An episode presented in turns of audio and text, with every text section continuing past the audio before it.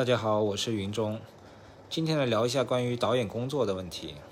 我的案头经常会摆着一本书，就是盐田明业啊，一位日本的导演写的一本书，叫《如此导戏何以抓住人心》。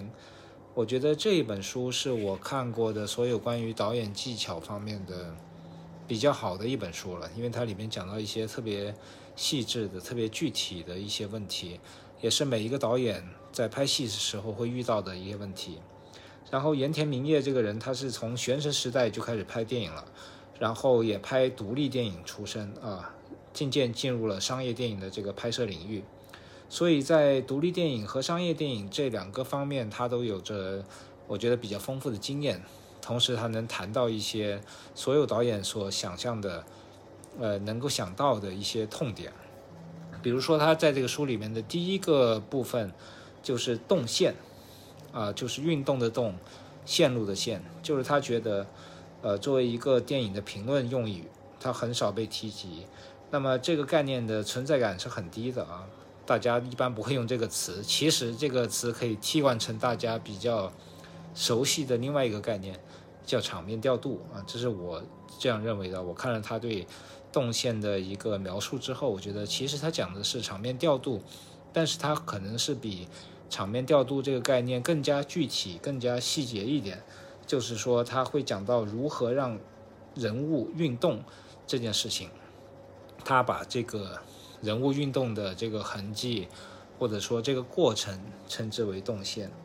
因为在这个商业电影的拍摄现场啊，在盐田明彦认为，所有人都在习以为常的、理所当然的用这个词汇。没有动线这个词就无法开始拍片，那么其实就是说你没有去指导一个演员他怎么在这个场景场景里行走，从哪里到哪里，那所有的人包括灯光啊，包括美术啊，就包括一切机位啊，你都无法知道这场戏要怎么拍或者是拍什么。所以作为一个导演，最关键的一个地方就是到了一个场景之后，你先要确定演员做什么。演员是从哪里到哪里，从哪个位置走到哪个位置，或者是坐着不动也行，这样所有的机位啊、灯光啊，才能根据你这个需求来进行这个拍摄。那么动线就是盐田明彦的这个概念啊，我觉得就是场面调度吧，这是一种类似的概念，就是导演在制作电影的时候所涉及的一个最基础的工作，就是要决定动线。呃，如果做导演的人这个资历比较浅，不理解这一点的话，电影就会变得非常静态啊，就是说你可能不知道它怎么动，演员要从哪里走到哪里，然后摄影机也不知道从哪里运动到哪里，那么可能就变成一个静止镜头，大家坐在那里或者站在那里不动，就变成一个非常缺乏动态的这样的一个感觉。那么盐田明也会觉得，呃，没有动线的电影是不好看的，很乏味的，很枯燥的。当然这一点我们觉得。也是可以商榷的啊，因为很多大导演的作品，它也是固定机位的长镜头，但是里边并不缺乏人物的运动，就是动线这个概念，或者说是场面调度这个概念，我们要理清一点的，就是镜头永远是需要运动的，但是不是说镜头本身的机位在运动，你可以拍摄一些运动的人，用静止的机位。那么整个镜头的内容还是充满了动感。那么电影之所以存在是一秒二十四帧嘛，其实就是运动，要记录运动。那么电影是一格一格组合成的，如果这里面没有运动的话，那一格一格的画面就变成一个静态的照片是没有意义的。所以我们想到说，电影的根本的一个特征就是记录运动。那么历史上最有名的记录运动的一个片段就是那个奔马图了。呃，专业的人士应该会记得，就是截取了一个骑手骑在马背上的几帧，然后把它组合起来，几个静止的画面组合起来，就变成了一个运动的画面。那么这个四动现象，或者说是视觉残留啊，应该是四动现象，造成了静止的图片有了运动的效果。这也是电影这个艺术或者说这一门媒介存在的一个最根本的一个基础。所以记录运动永远是最最必要的。那么这个必要性其实对很多导演来说，他并没有完全的去认识到其重要性，同时也没有把这个所谓的动线跟这个剧情、跟你的表达需要完美的结合起来。很多时候你就是看了很多电影，觉得哎这个电影也不难拍啊，把镜头往那一放，呃光线打得美美的，人化上妆，好像就是拍下来就很美，是个明信片儿，就是电影了。其实不是，很粗糙的东西，很粗糙的画面，粗糙的光线也能有电影的美感，那就是因为它记录着运动，像是达内兄弟的电影。它是计时的这个外表啊，都是手持镜头，晃得要命。你要说单帧来看，没有什么特别多的美感，但是你结合起来看，它那个镜头是会呼吸的，会运动，会跟着人物的心情起伏。它的景别，包括它的距离感，你能感受到那个人物非常真实的、鲜活的生命力和他的喜怒哀乐。那么这就是。电影运动的美感，就是它的摄影机记录下来的这个人物的运动状态，不光是外在的状态，还有内心的状态。那么这就是电影比较高级的电影所能够记录的。它不光是记录你的表面的，好像在走在跑，它也是记录你的心情的跌宕起伏。那么这一点也是我们之前聊过的，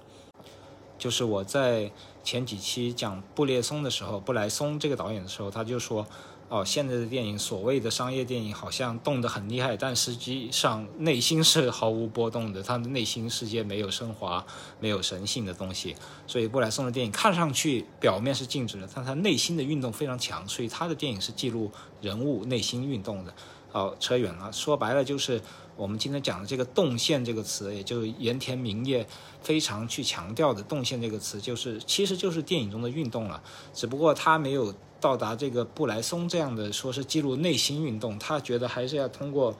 人物表面的一个运动来体现剧情的张力，体现人物关系的区别。然后他举了一个例子，就是我很喜欢的陈赖四喜男的导演的一位呃一个很经典的片子叫《意乱情迷》，呃他在里面讲述了这个空间关系啊，影片的里面的空间关系和人物如何去打破这个空间关系。这里面的一些导演的技巧，我觉得这个地方讲的还是特别到位的。因为一个导演进入拍摄现场的时候，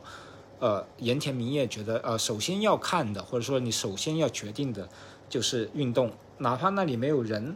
你都要去想象那些光的明暗、空间的大小，以及如果是一个住宅的话，你要想象它这个什么身份的人的住宅，是中产阶级呢，还是很贫穷的人呢，还是一些上流阶层的这些住宅呢？那么这些观察空间和观察光线的，呃，这在你看景的时候看这些空间的原因为什么？就是因为你要去确定人在这些空间里面的运动状态，他是如何行动的，他平常是习惯于在哪里活动，啊，是在厨房里呢，就像一个主妇一样，还是在客厅里看报纸呢？然后发生什么事情会让他的？日常的状态进行改变呢？那这个改变是不是就会让他，比如说从厨房冲进客厅，或者从客厅冲进厨房，从客厅冲出门口，然后冲出去的这个动线是迎合什么样的一个剧情发展和他的人物性格发展呢？就是一个导演在考察，或者是说在看景的时候，你除了看空间、看光线，最重要的是要决定你的演员、你的人物。在这个空间里面要做出怎样的行为，做出怎样的行动？这个行动可大可小，可以是跑步性的砸东西，这样比较剧烈的，也可以是一些看上去很细微，只是挪几步这样的东西，但是却对两个人的关系有着根本性的一些描述的呢？这一些都是导演对剧本挖掘了之后，然后在现场要决定的事情，这就是导演工作的一个基本元素。就是确定人物的动线。那么我不讲太具体，这个书里面描述的内容，大家可以找出来看。我只是从这个盐田明业导演他说的这个动线这个概念出发来讲一讲我的体会。那么他在讲到《意乱情迷》这个陈爱四喜男导演这个片子的时候，他会把这个屋子里的这个空间，呃，里边有一些走廊啊、连廊的地方，称之为桥，就是两个人的关系。呃，一个大嫂和自己的小叔子如何产生这种暧昧的关系呢？他就说，说是两个人要跨过这座桥，就是女性跨过这个桥，或者是男性跨过这个桥，或者是男性进入了女性的空间。就像我说的，刚刚你从客厅进入了厨房，这就是一个男主人进入了女主人的空间。啊，一个外来人突然之间冲进了厨房，厨房只有一个女性的话，他就会觉得哦，你是侵犯了他的空间，然后两个人的关系就会产生改变。就是这样的，通过人物的行为，通过人物关系，呃，行为来决定关系的这种方式呢，就是你导演要去考虑这个所谓的动线，也就是场面调度的一个问题。那么就算是人物站在那里不动，那么你对这个空间的掌握，对空间的切换、景别的变换，也会产生这种人物关系的变化、人物关系的这种紧张感。所以说，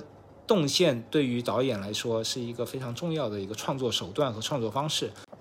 那么说到陈赖四喜男导演。所运用的这样的人物的关系和人物的动线的运用方式，那么盐田明彦导演也认为，现在已经不像以前，就是六十年代五六十年代那会儿日本新浪潮那样的方式来去指导人物的表演和动作了。现在新的日本电影，甚至是现在新的世界电影也好啊，就是大家运用动作这个方面已经跟以前不太一样了。我个人觉得就是强度会更强，会更激烈啊。以前的人可能互相看一眼。离近一点，拉个手就已经是非常了不得的一个很实质性的进展了。那么现在的人一见面都上床，就已经把这个动作已经做到。非常极致了，然后再去发展关系，就是说现在的人物的情感观念也好，现在人与人之间的这种距离关系也好，跟以前的动线是不太一样的了。我们也不能就是只根据老电影的这样的场面调度和动线关系来去安排现在人的这种关系。那你肯定要从现在你对人与人之间的这个距离，呃，情感的距离也好，肉体的距离也好，来重新设计属于自己现代电影的一种动线。那么。盐田明彦在这本书里也说了啊，他就觉得黑泽清导演的跟那个陈来四喜男导演的动作也是非常不一样的。那当然不一样了，因为黑泽清已经是几十年之后的一个导演了，所以说导演对这个人物关系的、对空间的、对于他们之间的这种距离的。呃，这种掌握其实就是体现在导演的个人风格和他的个人诠释上面。那比如说洪长秀导演，他在处理人物关系和人物距离的时候，就是有他自己的一套暧昧的，呃，猥琐的也好，或者说是精确的也好，就是他们的室内的男男女女的坐在那里喝酒的关系和他们在一起亲密的关系，他们的距离空间，其实我觉得洪长秀是一个非常讲究这个。精确距离的一个这样的导演，比如说在《下下下》里边，《下下下》有几幕是从不同的角度拍摄同样的一个场景和同样的一个情节，那么这时候他在调度人物关系的时候，包括每个人之间的距离，包括镜头从哪个角度拍这一场戏，那么从另一个角度也是拍同一场戏，那么这个角度之间的关系就是产生了这个每个人他在叙述的时候。在这个剧情所处的关系和他们的互动都是非常的准确的。这样说起来好像有点空，大家有空可以去看一下《下下下》这部电影，我觉得是洪长秀导演的一个比较高峰的作品。那么说回动线这个事情，就是运动这个事情，现在的电影对运动这个要求也是越来越高了啊！包括像诺兰导演啊，像今年的《碟中谍七》啊这样的片子，就是它的运动的难度。啊，一下子要上天入地，骑摩托要去最危险的地方，啊，包括诺兰导演的片子啊，什么原子弹爆炸，这也是一个很强烈的一个运动景象吧。我觉得现在的运动是追求更高、更强、更大、更夸张，那么也是难免的，因为大家觉得电影都是制造奇观，所以奇观要一波一波再一波。一层更上一层楼的这样的一个关系，去推进人们的对运动也好，对这个视觉器官的这种渴求也好，但这个始终是有一个尽头的。那么我们最后可能还是电影艺术，还是得回到对人物内心、对人物情感的这样的一些波动和运动上的展现，才会真正是电影艺术的一个发展的方向。那么追求外部奇观，我觉得迟早是有个尽头的。包括地球爆炸也好，宇宙爆炸也好，你迟早有人一。都会有人拍出来啊！这种最极端的影像、最狂野的、最震撼力的影像会越来越多。随着电脑和 AI 技术的发展，它会变得非常的出乎人的意料或出乎人的想象。但这个迟早是一个有一个尺度的尽头吧？我觉得，就是你不可能无止境的把这个所谓的奇观和刺激性的运动镜头发展到头，那么反而是往内心深处的，或者说是一种。节奏的一些对比，就是有了很大声才会有很小声，有了很小声呢就会有很大声，就是你不一定是要一直往镜头推，反而有时候回收一点会显得说你的声音效果会更好。这一点要回到洛南导演了。那么就是奥本海默这个片子，其实整体的音量的控制跟他声音处理都是非常大声的、非常剧烈的。那么诺兰导演的电影也一向有这个声音环境，包括他的配乐是轰鸣巨响这样的一种特色。但同时，也是由于这样的一个轰鸣巨响，所以他在一些细节的戏的处理上，它突出了一些非常轻微的，像什么喘息声啊、呼吸声啊这些，反而从大来表现小。那么这一点就是有点意思的地方，就是像我说的，就是当运动镜头这种刺激性到了极点的时候，你反而会追求一些特别慢的、特别静态的东西，然后进行一个对比。那么电影语言就是要挖掘这里面的对比，来产生一些新的领域或新的一些可以拓展的一些方向。呃，这也是每一个导演在考虑动线的时候，或者考虑你的场面调度的时候，应该去思考的一个方向。